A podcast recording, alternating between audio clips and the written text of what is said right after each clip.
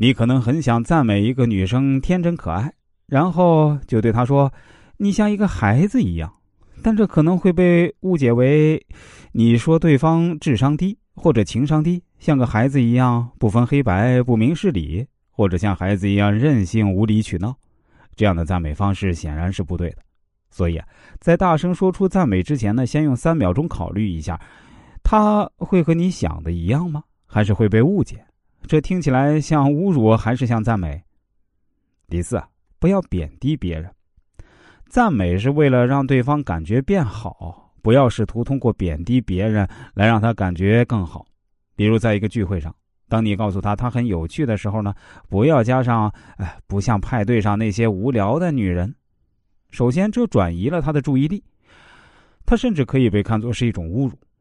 就像他真的很有趣，还是和这里肤浅的女人相比，只是有趣。他还有一种竞争氛围，不是每个人都喜欢。当别人被贬低时，你赞美的女人可能感受到你的恶意。第五呢，就要注意你们之间的关系了。你们之间是认识很久的好友，还是偶有交集的同事，又或者是第一次见面相亲者呢？你和他是什么关系，将决定什么样的赞美是合适的。这意味着你必须小心选择。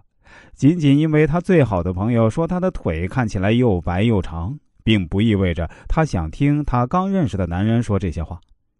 如果你是他的主管、他的老板，或者任何对他有权利的人，保持赞美的专业性，不要赞美对方的身体或者美貌，多赞美对方的能力、性格等等比较好。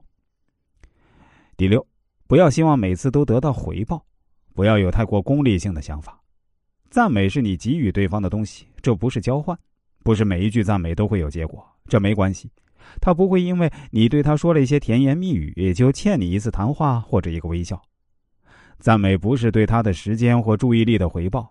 如果你带着一些期望进去，如果他不给你任何回报，你可能会觉得受到侮辱。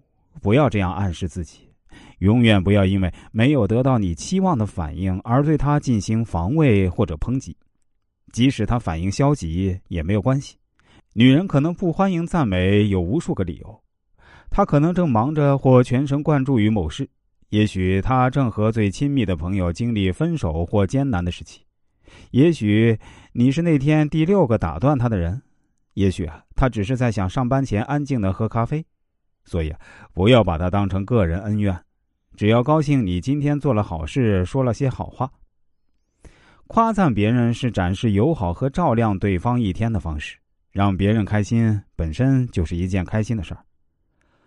最后需要跟大家再友情提示一下：如果你很难判断你想说的话是否正确，请记住，如果你不确定，你不必说什么，因为有时候你能给女人最好的赞美，真的就是闭嘴。